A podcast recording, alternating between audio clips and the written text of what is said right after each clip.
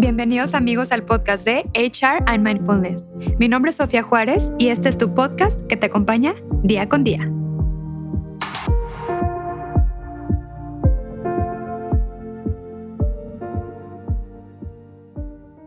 Bienvenidos amigos otra, en otro episodio más. Tenemos el día de hoy un invitado súper especial. La verdad es que estoy muy, muy orgullosa de tenerlo aquí con nosotros. Él es psicólogo clínico, egresado de la Universidad de Santiago de Compostela y cuenta con un máster en ansiedad y estrés por parte de la Universidad Complutense de Madrid. Con ustedes, Joaquín Marván. ¿Cómo estás, Joaquín? Muy bien, gracias, Sofía. Eh, gracias por invitarme a este, a este proyecto vuestro. Muy bien todo. Qué bueno, me da mucho gusto tenerte el día de hoy con nosotros y la verdad es que vamos a hablar de un tema que me apasiona. Vamos a platicar ahora de las pseudoterapias que jamás van a sustituir un tratamiento psicológico, ¿verdad? Entonces, bueno, vamos empezando. Joaquín, platícanos un poquito qué es la psicología clínica.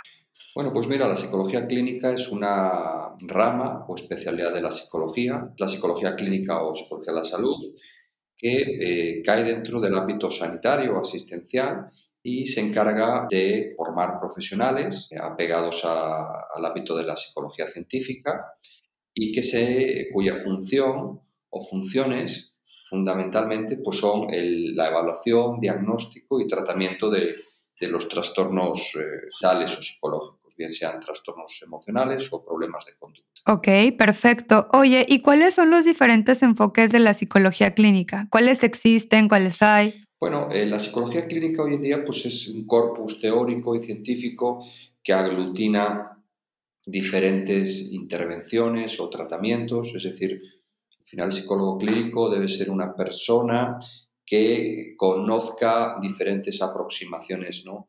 terapéuticas pero sobre todo dentro del ámbito de las intervenciones psicológicas, pues lo que prevalece hoy o predomina son aquellos tratamientos que se llaman basados en la evidencia, es decir, que tienen evidencia científica, suficiente eficacia a la hora de resolver los trastornos y fundamentalmente es la terapia cognitivo-conductual, ¿no? es decir, la terapia cognitivo-conductual con las diferentes generaciones a lo largo de ya más de 50 años se ha constituido como el principal abordaje científico de los trastornos mentales, ¿no? Con más resultados. Así es, totalmente. Oye, ¿y cuáles son los tratamientos o enfoques basados en la evidencia científica? Platícanos un poquito cuáles sí están basados en esta evidencia y cuáles no. Sí. Bueno, todo esto es un, los tratamientos basados en la evidencia ya es una iniciativa que data más o menos de primeros del 2000, 2000, 2001, con con iniciativas propuestas en Estados Unidos, los que se llaman los informes eh, Tax Force, donde mm, se busca eso, comparar los tratamientos psicológicos frente a los tratamientos farmacológicos para cada trastorno y también eh, poder eh, desarrollar un manual de intervención, un protocolo de intervención, pues para poder replicar el tratamiento pues, de un terapeuta a otro, es decir, que que todo esté protocolarizado. Entonces, bueno, desde ya a lo largo ya de aproximadamente 22 años, desde el 2000-2001 que se viene haciendo esto, pues se han encontrado diferentes tratamientos. Uno es la terapia cognitivo-conductual de segunda generación, la terapia de Albert Ellis y Aaron Beck. Hay muchos, ¿no? Y hoy en día ha emergido lo que se llama terapia de conducta o cognitivo-conductual de tercera generación, donde nos encontramos diferentes terapias o intervenciones y entre las cuales destaca sobre todo eh, la terapia de aceptación y compromiso, desarrollada por Stephen Hayes en la Universidad de Nevada y que es una terapia mm, de conducta o cognitivo-conductual más breve aún, basada en procesos, constituye como una de las alternativas importantes hoy en día por la brevedad, por la versatilidad, etc. Totalmente. Oye Joaquín, y platícanos un poco, ¿qué es una pseudoterapia? Bueno, pues una pseudoterapia es algo que trata de ser una terapia, pero no lo es. Eso es lo que significa más o menos el, prefijo pseudo, ¿no? que está por debajo eh, de lo que sería una terapia que no es, mm, que es algo que se parece a una terapia, pero que no lo es. Una pseudoterapia sería mm, un procedimiento, entre comillas, científico, digo entre comillas porque nunca es un tratamiento basado en la ciencia, pero que se enmascara o se envuelve de supuestos, afirmaciones y pseudoconceptos que parecieran científicos pero no lo son. Y que por lo tanto, bajo esa apariencia de científico, pues se engaña a las personas. Eh, una pseudoterapia es una intervención en definitiva, que es un engaño, es decir, que quizás mm, cita teorías, cita datos, pero que no tienen ninguna validez, ningún soporte empírico, que no se han publicado muchas veces ni publicado, otras ni publicado en revistas científicas y que bajo esa camuflaje de no, esto también es científico, tratan de irrumpir en el mercado y en la práctica sanitaria, asistencial, y sin garantías y por lo tanto alejándose de la verdad y no resolviendo los problemas. Eso es una pseudoterapia, es un tratamiento no científico, pero que trata de semejarse a una terapia, usando conceptos similares pero que no, que no tiene ningún aval por la comunidad científica, ¿no? Porque una cosa es que se publique un libro, una cosa es que haya un artículo publicado en una revista de divulgación o en una revista de entretenimiento, y otra cosa es que la comunidad científica, dentro del ámbito de la psicología, haya consenso para determinar si algo es científico o no, y sobre todo haya estudios controlados que avalen su eficacia. Cualquiera puede publicar una cosa y decir que hay vida en Marte, pero el que yo diga que hay vida en Marte y cite unos datos, si no, eso no se corrobora ni se analiza en medios de publicación serios, pues no, no tienen validez, aunque yo podría hacer alusión a, a pseudodatos. Totalmente de acuerdo contigo. Oye, ¿y cuáles son las pseudoterapias que existen actualmente? Bueno, existen muchas pseudoterapias, es decir, eh, pseudoterapias eh, tanto de la, dentro de la esfera psicológica, como también física y, física que llega a lo psicológico. O sea, pues existen terapias de bioenergética, existe la programación neurolingüística, que yo creo que es la pseudoterapia más importante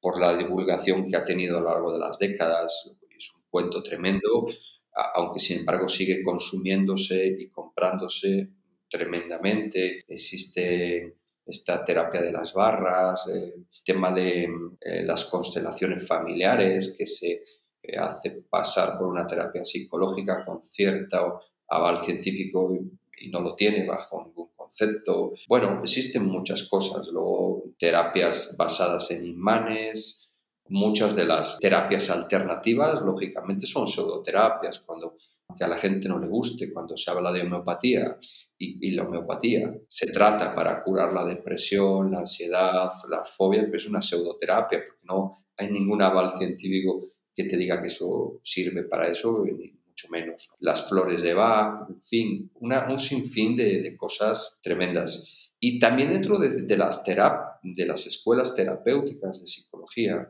aunque no son pseudoterapias, hay algunas escuelas como la terapia gestal y tal, bueno, no podemos decir que sea una pseudoterapia, porque sí tiene un corpus teórico y unos antecedentes históricos, pero también son terapias sin aval científico. ¿eh? No las podríamos decir pseudoterapias, pero todo lo que guarda relación con la terapia gestal en países como España está ya regulado si no se ejerce la, terapia gestal por ineficaz. Y esto no es por fastidiar a, la gente que hace terapia gestal, sino porque hay que cuidar los intereses de, de los pacientes, del consumidor, del usuario de los servicios sanitarios. Es un tema de eso, de políticas sanitarias y asistenciales. Entonces, pues no puedes permitir tomar el pelo a las personas. En países serios, oye, pues, tienes que sacar al mercado y regular las profesiones y, permitir aquellas profesiones que sirven, ¿no? Porque si no, entonces el Estado está siendo cómplice de, de estas tonterías. Por eso se, la regulación suele ser dura en Estados Unidos, en Francia, en Bélgica, en Holanda, en España, en Italia. Totalmente. Y como hay personas, como bien tú comentas, que no tienen esta base eh, profesional, ¿no? O sea, que es gente que no estudió como tal una licenciatura en psicología o psiquiatría, ¿no? Y que es gente que de cierta manera da estas pseudoterapias, ¿correcto? Sí, sí, sí, totalmente. Hay muchas personas, sobre todo en otros países, aunque también en España todavía hay huecos donde, donde la gente se cuela, es decir, el tema del coaching y tal. Bueno, pues bajo esa etiqueta pues mucha gente hace muchas cosas que al final, es, si trabajas con procesos humanos, con personas y tratas de aliviar su sufrimiento, llámalo una cosa, llámalo otra, pero es psicoterapia. ¿eh? Entonces, ¿por qué la gente hace eso? Bueno, pues porque, bueno, la gente muchas veces, las personas, pues les gusta ayudar, tienen cierto empatía o un don para ayudar, pero no les apetece estudiar, ¿no? Entonces, las personas que les gusta ayudar, que tienen vocación de servicio, pero dicen, ay, no, no, yo qué flojera estudiar una carrera. Bueno, claro, pues es como si yo tuviera, a la arquitectura, pero quisiera diseñar y construir sin pasar por la universidad, pues sería un desastre, ¿verdad? Pues esto es lo que ocurre. Muchas personas dicen, bueno, no, no, no, yo mejor me leo, me tomo un diplomado, me tomo un cursito, me voy por la vía fácil, claro, porque ir a la universidad y en países como España, pues estudiar psicología, la carrera de psicología no es una carrera fácil. No puedo decir que sea muy, muy difícil, pero de fácil no tiene nada. Cada vez se ha convertido en algo más exigente y la, la misma carrera y las normativas, la regulación. Y bueno, pues es como la medicina, en la medida que se va asemejando a, servicios sanitarios, pues cada vez se hace mm, más complicado el ejercer, pues para proteger la integridad y la salud de las personas. Y eso, pues mucha gente no quiere eh, hacer eso y entonces pues prefiere, creen que la psicoterapia es tomar unos cursos, escuchar y dar consejos. Muy, muy lejos de eso, ¿verdad? Totalmente de acuerdo contigo. Oye, Joaquín, ¿y por qué las pseudoterapias jamás van a sustituir un tratamiento psicológico? Bueno, pues mira, jamás los van a sustituir por esa falta de evidencia científica. Es decir, si un procedimiento no tiene suficiente evidencia científica, pues quizás pueda funcionar al azar en un porcentaje determinado, porque el efecto placebo existe, que significa que las personas cuando creen en una pastilla o en un tratamiento o en un consejo también se curan a veces. ¿eh? Pero el efecto placebo es limitado, es un porcentaje, es un mecanismo natural, que también se utiliza con las vacunas, con los fármacos. Las personas cuando creemos puede haber una remisión espontánea, pero el efecto placebo nunca va a suponer un porcentaje muy alto. Entonces, claro, un tratamiento que no sirve, por mucho que uno diga que sirve, pues no, no se logra ¿no? llevarlo a un estatus de, eficacia. Y cuando digo de eficacia, es que un, tratamiento pues, pueda servirte, una terapia, en un 70, en un 75%. Entonces, nunca por mucho que uno quiera y que utilice un procedimiento que no sirve, pues va a lograr resultados constantemente y de manera contundente. Entonces, por eso es difícil que pueda sustituir a un tratamiento basado en la evidencia. Pero bueno, también es cierto que las personas, digo, estamos necesitadas de oír cosas y nos dejamos muchas veces convencer o queremos creer en cosas y, bueno, por eso todavía sigue habiendo mercado, ¿no?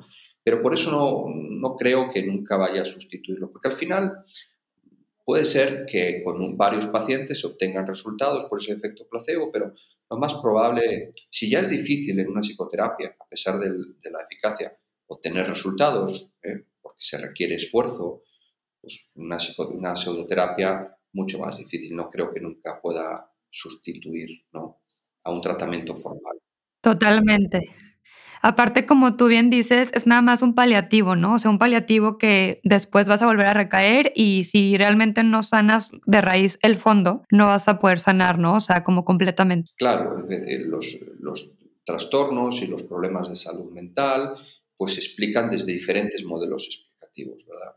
Incluso, bueno, los modelos el modelo que imperan, son, hay diferentes, pero los modelos que integran la psiquiatría con la psicología clínica, pues es el modelo biopsicosocial de la enfermedad, donde hay variables biológicas, psicológicas y sociales, sociales contextuales. Entonces, incluso a veces desde la psicoterapia, desde la psicología clínica o desde la psiquiatría, a veces hay que trabajar en equipo, digo, con psiquiatras, a veces el, el, el quehacer terapéutico llega hasta un límite determinado y hay que complementarlo con farmacología, etc. Entonces, es decir, si eso incluso a veces es difícil combinando las dos ciencias, la psicofarmacología y la psicoterapia, pues imagínate utilizando algo que no, que no sirve a priori, pues no, Totalmente. no se obtienen los resultados. Totalmente. Oye, Joaquín, ¿y cómo elegimos un psicólogo que se adecue a nuestras necesidades? Y bueno, ¿cómo sabemos cuál es el enfoque que realmente necesitamos? Bueno, mira, eso es una pregunta muy buena. Es decir, yo creo que además tenemos, tenemos que tener esa cultura de, al final, la, la, psicoterapia o el tratamiento psicológico es un servicio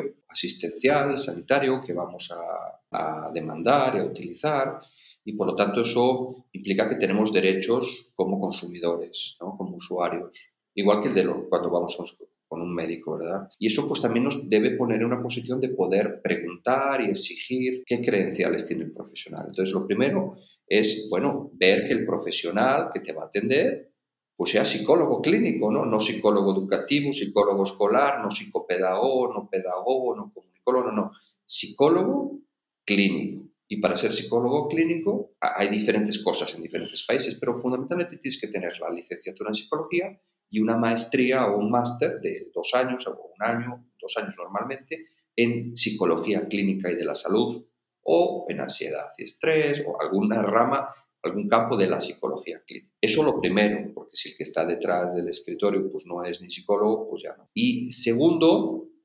preguntarle, bueno, usted ¿Qué, tratamiento lleva a cabo? ¿Cuál es la, el enfoque terapéutico, tratamiento, la técnica que maneja? Y te podrá decir, pues soy psicoanalista, soy terapeuta cognitivo-conductual, hago terapia familiar sistémica y en función de eso elegir lo que más te convenga. Lógicamente, lo que más suele servir es la terapia cognitivo-conductual, pero bueno, puede haber otros enfoques que sirvan para otras cosas. La terapia sistémica puede servir para el ámbito familiar y una vez que eso se debería dar por descontado, por menos en los países donde hay regulación, pero en otros no. Pues una vez que lo preguntamos, que lo averiguamos, pues también lo importante es ver si haces clic con ese terapeuta, lógicamente, ver si te gusta su modo de trabajar, si eh, lo sientes cercano a ti, fin, porque bueno, a ver, la terapia no es, no hay que derrochar empatía o amabilidad, porque no es eso la terapia, pero también tiene que haber cierta empatía, cierto clic con el terapeuta, etcétera. Es lo que se llama esa alianza terapéutica que si no, si no se logra, pues es difícil, ¿no? Y luego otra cosa importante, ¿cómo, cómo está sistematizado? ¿Cómo trabaja el terapeuta? Por decir, bueno, ¿y usted cómo me va a tratar? ¿Cómo va a ser el proceso? Porque el proceso tiene que tener un, diagnóstico, una evaluación y diagnóstico, un tratamiento y un cierre y una evaluación final, ¿no? porque la terapia debe estar circunscrita a un periodo de tiempo determinado. Pues depende, si hacemos, por ejemplo, en mi caso, es terapia cognitivo-conductual más breve, que es terapia aceptación y compromiso, pues más o menos 10, 12 sesiones en tres meses se obtienen resultados. Pero es bueno hablar del principio y el fin, porque la terapia nunca es un proceso ni un tratamiento que comienza y nunca acaba, ¿no? no tiene que tener estructura, tiene que haber un plan, un programa terapéutico a seguir. Las sesiones de terapia no es hablar por hablar, dar consejos o ánimo, no, no es enseñar una serie de habilidades o herramientas para los problemas concretos, las causas que lo originan y poder lograr reducir la sintomatología. Totalmente de acuerdo. Y la verdad, como tú bien comentas, dependiendo de, del problema o situación de, de la persona, eh, es, o sea, es, es, necesario buscar el enfoque que más te sirva a ti y que más te funcione, ¿no? Sí, totalmente. A ver, eh, normalmente en estos informes que te comentaba de, de, la psicología basada en la evidencia, pues se saben cuáles son los tratamientos útiles para cada trastorno. Para los trastornos de la ansiedad, fobias, TOC, agorafobia, crisis de pánico, depresión, distimia, problemas de personalidad y también adicciones eh, y trastornos de la alimentación, la terapia cognitivo-conductual es el tratamiento más utilizado y más eficaz. Puede haber dentro de la terapia cognitivo-conductual diferentes aproximaciones también, porque la terapia cognitivo-conductual es un genérico que engloba pues, la terapia cognitiva de Beck, la terapia racional emotiva de Alberelis, la terapia de aceptación y compromiso, la terapia dialéctico-conductual, pero es terapia cognitivo-conductual. Y entonces, bueno, pues más o menos también el profesional tiene que hablar con la verdad, decir, oiga, yo lo que le, para su problema esto sirve, esto no, ¿no? Y también, y el paciente pues debe averiguar, investigar, ¿no? Internet, pero una vez hecho el match, hecho el diagnóstico, pues el paciente y el terapeuta dará la información, oiga, le voy a tratar así, así, pues el paciente también debe ser crítico, hacer preguntas, decir, bueno, ¿dónde puedo encontrar más información? Y los terapeutas dar esa información para que, pues para que vean que realmente el tratamiento que le estás ofreciendo pues es un tratamiento basado en la evidencia, no, no es tu tratamiento, ni tus ideas, ni tu formulita, no, es la ciencia, es lo contrario, son protocolos de intervención que se sabe que funcionan. Claro, totalmente. Y como bien tú comentas, el psicólogo clínico, eh, bueno, tiene la responsabilidad de decirte cuál enfoque es el que más te conviene en ese momento de tu vida, ¿no? Dependiendo de lo que estés viviendo en ese y momento. Del trastorno o problema psicológico que tengas. Si digo trastorno o problema, porque no todos son trastornos, a veces son problemas de comunicación, de habilidades sociales o problemas de conducta, que no son sindrómicos ni tienen categoría de trastorno, pero son problemas humanos eh, comportamentales que hay que tratar. Totalmente. Y bueno, Joaquín, y digo la verdad, para, para ya finalizar, estas herramientas, como tú bien comentas, que ves en psicoterapia, pues son para toda la vida, o sea, te las llevas ahora sí que el resto de tu vida y te van a servir, ¿no? Y como tú bien comentas, tienen un principio y un fin. Sí, por supuesto. A ver, la terapia tiene un principio y un fin, ¿qué significa? Que es un programa estructurado, es decir, una sesión terapéutica es, es, es estándar tiene un tiempo determinado a escuchar al paciente, a que el paciente hable, a analizar cómo ha estado la semana, qué novedades ha habido, qué problemas ha habido, y un tiempo a revisar las tareas terapéuticas que se le ha pedido al paciente. Oye, tienes que hacer estos ejercicios, estos otros, la relajación, y luego un tiempo a ir entrenando en, la consulta, bien sea virtual, bien sea física, entrenar y aprender una nueva herramienta. Normalmente una o dos herramientas por sesión. Y eso es, cumple, sigue un programa terapéutico, dependiendo del trastorno que tengas, y tiene que, que más o menos tienes que darle al paciente un aproximado de, de sesión. Es decir, oye, el tratamiento, a ver, no son dos y dos, son cuatro, porque es muy difícil también, como los tratamientos médicos, decir en, en tal momento se acaba. Pero sí decirle aproximadamente tu problema nos va a llevar 10 sesiones, que son dos meses y medio, 12 sesiones, que son tres meses, 15 sesiones. Normalmente hoy en día los tratamientos en España, en Europa, en Estados Unidos suelen englobarse dentro de las terapias breves, es decir, no más allá de 15 sesiones, porque las aseguradoras médicas en Estados Unidos, en España, como Mafre, Adeslas, Asisa, no te pagan más de una terapia breve, que son 15 sesiones, porque se sabe que precisamente en 15 sesiones máximo suele ser el tiempo suficiente para resolver un problema. Bueno, y las herramientas efectivamente psicosociales, psicológicas o contextuales que le entrenes y enseñes al paciente, pues son herramientas de cambio para modificar los pensamientos o cogniciones, las emociones, los comportamientos que te van a servir para toda tu vida. ¿no?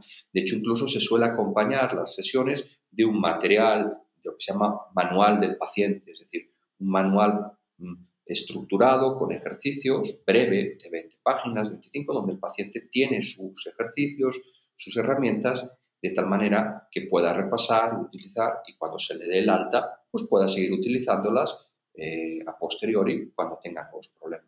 Pues muchísimas gracias Joaquín. Digo, por último, me encantaría que nos recomendaras al público que te escucha algunos libros que tú recomiendes. Sí, bueno, pues mira, en mi página web, que es joaquinmarban.com, www.joaquinmarban.com, tengo varios libros eh, míos y de otros autores y mm, puedo recomendar, bueno, mío y de otros autores míos, tengo varios, uno que se titula Alcohol y Autocontrol en Editorial Trillas, sobre el tema del consumo responsable de alcohol, se encuentra en Amazon, en diferentes plataformas y librerías y también Empresas Neuróticas de Ser Editorial, también es mío, también se encuentra en Mercado Libre y en otras Y luego otros libros de otros autores, por ejemplo, sobre la terapia de aceptación y compromiso, pues está el libro eh, La trampa de la felicidad de Ross Harris, este es un bestseller de un terapeuta de aceptación y compromiso. Y luego también hay uno mm, muy bueno de un psicólogo inglés em, y el libro se llama De, de 10 a Zen, de 10 a eh, y es sobre terapia cognitivo-conductual y también pues, se encuentra en, Amazon, en versión física o en Kindle. Excelente, pues muchísimas gracias Joaquín, me encantó tenerte en este episodio. Ya platicaremos después en alguna otra ocasión de, algún otro tema, ya digo, el público nos dirá qué, quiere y te agradezco mucho este espacio de verdad. Yo encantada de tenerte y bueno, me gustaría que nos compartieras tu contacto, redes sociales, donde la gente te puede encontrar. Claro, muy bien, pues muchas gracias. Igualmente ha sido un placer, te agradezco a ti Sofía y a tu equipo. Bueno, pues me pueden encontrar en mi página, eh, joaquinmarban.com y en, Instagram y en Facebook en Joaquín Marván, creo que es, sí, Joaquín Marván, diagonal psicología clínica, pero Joaquín Marván. Y luego también, si alguien tiene alguna duda, puede enviarme al audio o WhatsApp a mi celular, que es más 52, para los que llamen de fuera, más 52 33 33 70 19 01. Lo repito, más 52 33 33 70 1901. Excelente, Joaquín. Pues muchísimas gracias. Me encantó tenerte y ya hablaremos en otro episodio. Gracias. Muchísimas gracias amigos por habernos acompañado en este espacio, que es tu espacio. Nos vemos la próxima sesión privada en terapia. Gracias.